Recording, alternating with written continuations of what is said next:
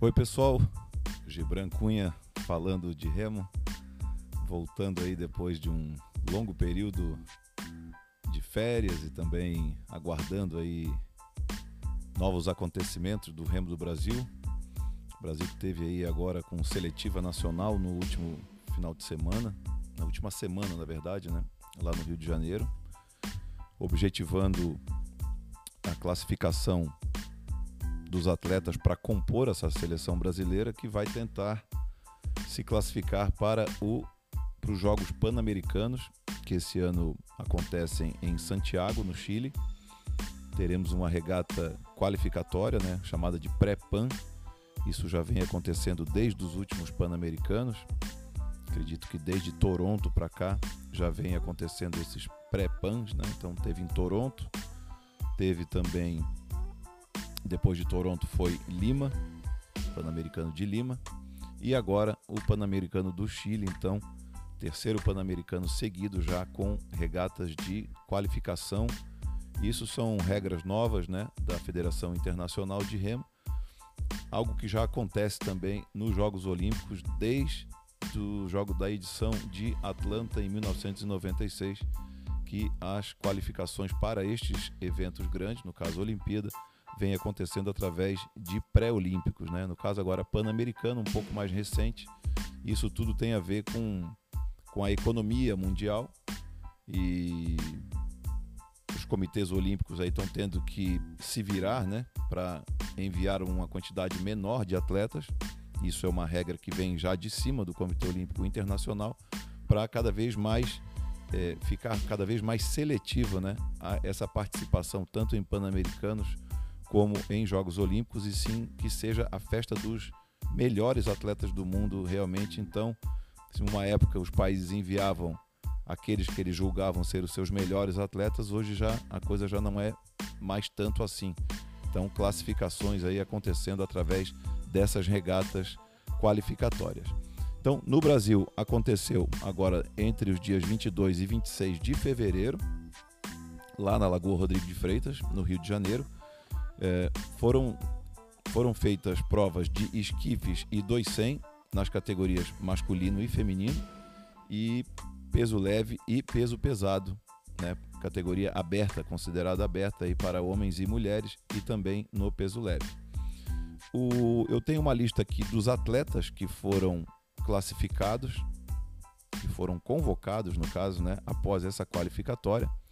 É, lembrando que agora teremos sempre igualdade de gênero lá nesses Jogos Pan-Americanos. Daqui a pouco eu vou falar sobre a quantidade de provas e, e, e, a, e, o, e a numeração, quantidade de atletas, né, tanto no masculino quanto no feminino.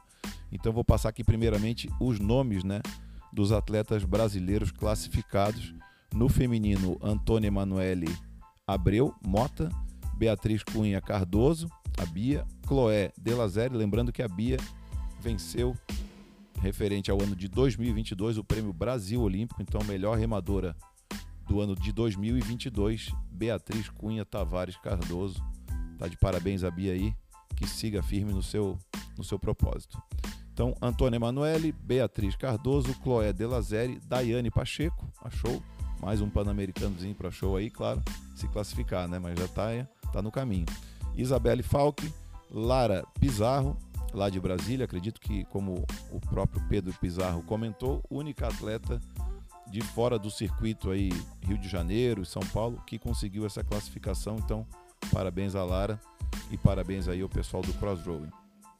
Maria Clara é, Levenkoft, Maria Fernanda Souza Nunes, Mariana Macedo, Milena Matias Viana, Natália Barbosa e Chayane Uker, essas as meninas então pré-convocadas ou convocadas, né, melhor dizendo, para a seleção brasileira que disputará o pré-pan agora já em março, tá, pessoal? Não sei os dias ainda, procurei, não encontrei. Daqui a pouco eu falo também sobre essa dificuldade de encontrar algumas informações, mas é, esses são os nomes então das meninas. No masculino, Aleph Fontoura, Bernardo Bogian, David Faria, Fábio José Santana, Moreira, João Vinícius Ferreira Batista, Lucas Vertain Ferreira, Marcelo Barbosa de Almeida, Matheus Freitas, Pietro Tutenhagen, Uncas Tales Batista e Vangelis Henke Pereira. Faltando definir somente talvez o nome aqui do timoneiro, é, que irá, daqui a pouco eu vou explicar que teremos uma prova de oito misto, então, nesse Pan-Americano, pela primeira vez aí acontecendo num evento oficial, uma prova mista entre quatro homens e quatro mulheres num barco de oito, com o timoneiro aí, a escolha do, do país, né? Não necessariamente precisa ser um homem ou uma mulher, então o que o, que o país achar mais devido levar para essa função de timoneiro e tá valendo aí nesse oito misto. Então, esses são os atletas do Brasil que vão disputar agora já em março. Não sei exatamente as datas, né? Mas agora no mês de março lá, já na raia onde vai ser o Pan-Americano.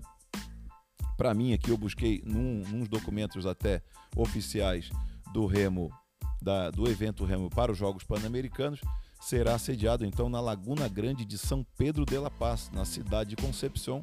Já competi lá um sul-americano em 98 e mais recentemente um, um, um sul-americano master também em 2013, os dois sediados nesta mesma raia. Em princípio, essa raia não tem 2 mil metros. Não sei se foi feita alguma obra nova para aumentar ali esses 200 metros, mais uma área de escape, para poder fazer então a competição oficial na distância de 2 mil metros. Em princípio, essa raia sempre foi conhecida, a raia de Concepción, por ter 1.800 metros. Então vamos ficar aguardando informações aí mais precisas a respeito é, dessa distância da raia de Concepción. Então, já falei que o pré-pan vai acontecer agora em março, né? Então, o objetivo dessa seletiva foi reunir esses atletas para disputar esse pré-pan. O Pan-Americano vai ser em Santiago, a cidade sede, porém o Remo vai ser lá em Concepción, nessa Laguna Grande de São Pedro. Teremos mais uma vez igualdade de gênero, então serão as provas serão as mesmas no masculino e no feminino. Por isso até que o 8 vai ser misto, né, para manter essa igualdade. No esquife eh, serão 12 países no masculino e 12 no feminino. São, são 12 vagas no esquife para cada, cada gênero. No duble são 8 vagas, também para cada gênero. Fora esquife, 5 vagas. 200, 6 países. 400, 5 países. E duble, peso leve, me pareceu aqui, 9 países. Não sei se a minha letra, não estou nem reconhecendo a minha letra, pelo amor de Deus. Mas acredito que sejam aqui nove dubles, peso leve. Eu posso confirmar aqui rapidinho, olhando a minha colinha aqui. Tá? Então, assim, o que não significa que os países, que todos os países classificarão todos esses barcos, né? Então tá aqui, ó, double leve, então são nove. É, minha letra me enganou um pouquinho, mas é isso aí mesmo. São nove países para o double, tanto masculino quanto feminino peso leve. Aí a gente tem agora o que? Uma limitação de vagas por Comitê Olímpico, ou seja, uma limitação de vagas por países. Então, vamos pensar que o Brasil classifique todos os, os, atletas que ele possa classificar, assim como qualquer outro país, a Argentina, mesmo Chile como país sede, serão então 10 homens, 10 mulheres e um timoneiro, aí a escolha do país, tanto faz ser homem como mulher, mas então cada país terá direito a 21 atletas somente para competir 13 provas. São seis provas no masculino, que eu já citei há pouco, seis provas no feminino e o oito misto. Ah, o modelo de classificação para o 8 vai ser adotado da seguinte maneira: os atletas que já estiverem classificados em qualquer uma das provas do evento Remo nos Jogos Pan-Americanos será utilizado né, para fazer essa dobra ou, ou, ou, essa tríplice aí, né? Se for o caso do atleta ter já competido em outras duas provas. Um exemplo: é, é, Lucas Vertain vai correr o esquife, se classificar, provavelmente vai classificar, é, e vai dobrar, por exemplo, num fora esquife. Ele pode também competir no 8, então ele vai fazer o. vai triplicar, como a gente fala, né? Então, o, o 8 será formado dessa forma: quatro homens já classificados em outras provas e quatro mulheres também já classificadas em outras provas. Isso aí é um sistema para é, reduzir o número de atletas por país e assim deixar o evento um pouco mais econômico ou economicamente viável. É, a gente vai ficar aqui acompanhando, claro, sempre na torcida. Acompanhei a seletiva nacional com uma certa dificuldade, diga-se de passagem, para conseguir os resultados oficiais. o site da CBR não estava divulgando, como em outras épocas divulgava. O próprio Instagram também da CBR, acredito que pela saída de um funcionário que fazia essa função, ainda não conseguiu realocar alguém para manter ali as postagens em dia, que está fazendo falta, né? A gente gostava de ver ali fotos, vídeos e mesmo também a, a planilha ao final do dia de competições, mas gostei é, muito de alguns desempenhos aqui, gostei do desempenho da Bia, gostei muito do desempenho do Lucas e do Uncas, né? Então o Botafogo aí sempre com os esquifes muito fortes. O Flamengo veio ali com o Pietro também muito bem. O Tomás Levi lá de São Paulo também competiu bem, conseguiu um tempo até razoável, mas gostei muito mesmo foi do percentual, né? Lucas e Uncas ali na casa dos 95, 96%, percentual aí que promete já nessa época do ano, né? Fevereiro, período aí de muito calor para treinar em janeiro, no Rio de Janeiro, e também fevereiro, com muito bloco carnavalesco, mesmo o carnaval.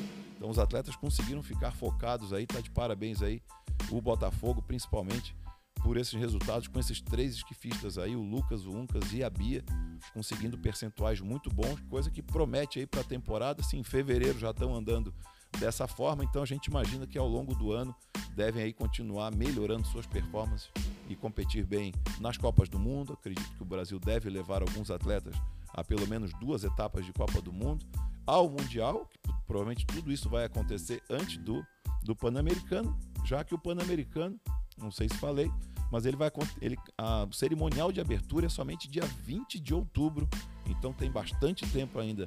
Claro que agora tem que classificar os barcos no pré-pan, mas depois tem muito tempo para se preparar para esse Pan-Americano, os barcos que estiverem classificados. Então, pelo menos, acredito eu, duas Copas do Mundo, alguma regata internacional lá na Europa, né? Passar um períodozinho lá importante e competir cada um o seu mundial, né? Mundial aberto, mundial é, sub-23 para quem for ainda sub-23 e também mundial júnior, todos acontecendo antes do Pan-Americano. Então o Pan de 20 de outubro a 5 de novembro, o Remo de 21 né? No dia seguinte, já o cerimonial de abertura, de 21 de outubro a 25 de outubro, então já encerra e finaliza aí essas 13 provas no remo, seis no masculino, seis no feminino, uma prova mista que vai ser interessante de ver, nunca se viu aí quatro homens e quatro mulheres competindo aí país contra país num evento é, oficial.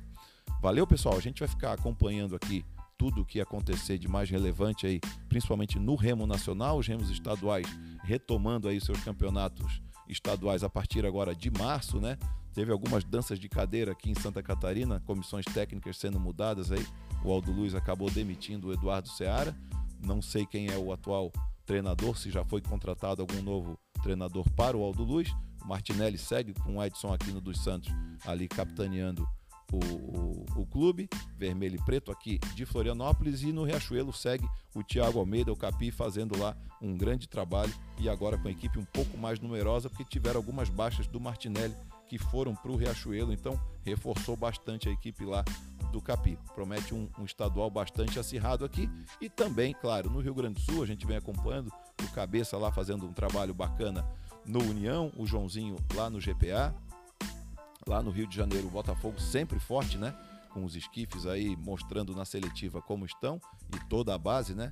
Com o Paulinho, com o Xoxô sempre comandando muito bem. E o Flamengo, claro, o Flamengo um, um clube de muita força lá, principalmente financeira, né? Então com muitos atletas trabalhando lá no clube, com, com bons barcos, bom material e, e, e enfim, vai ter um estadual esse ano em 2023 que promete aí uma briga muito bacana. Ano passado venceu o Botafogo. Não sei se aquela prova que estava meio subjúdice já foi julgada, mas em princípio se mantém o Botafogo como campeão de 2022 e 2023, então o Flamengo vai querer vir a fora. O Vasco ainda se reestruturando, mas também sempre, né, uma tradição muito boa no Remo, então pode prometer também aí alguma alguma surpresa para esse ano de 2023.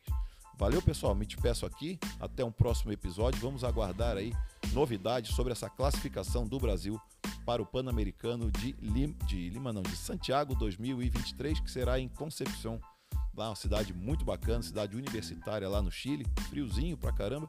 Se bem que o Pan lá em outubro acredito que já não vai estar tão frio assim, mas em março quando eu competi lá era frio pra caramba.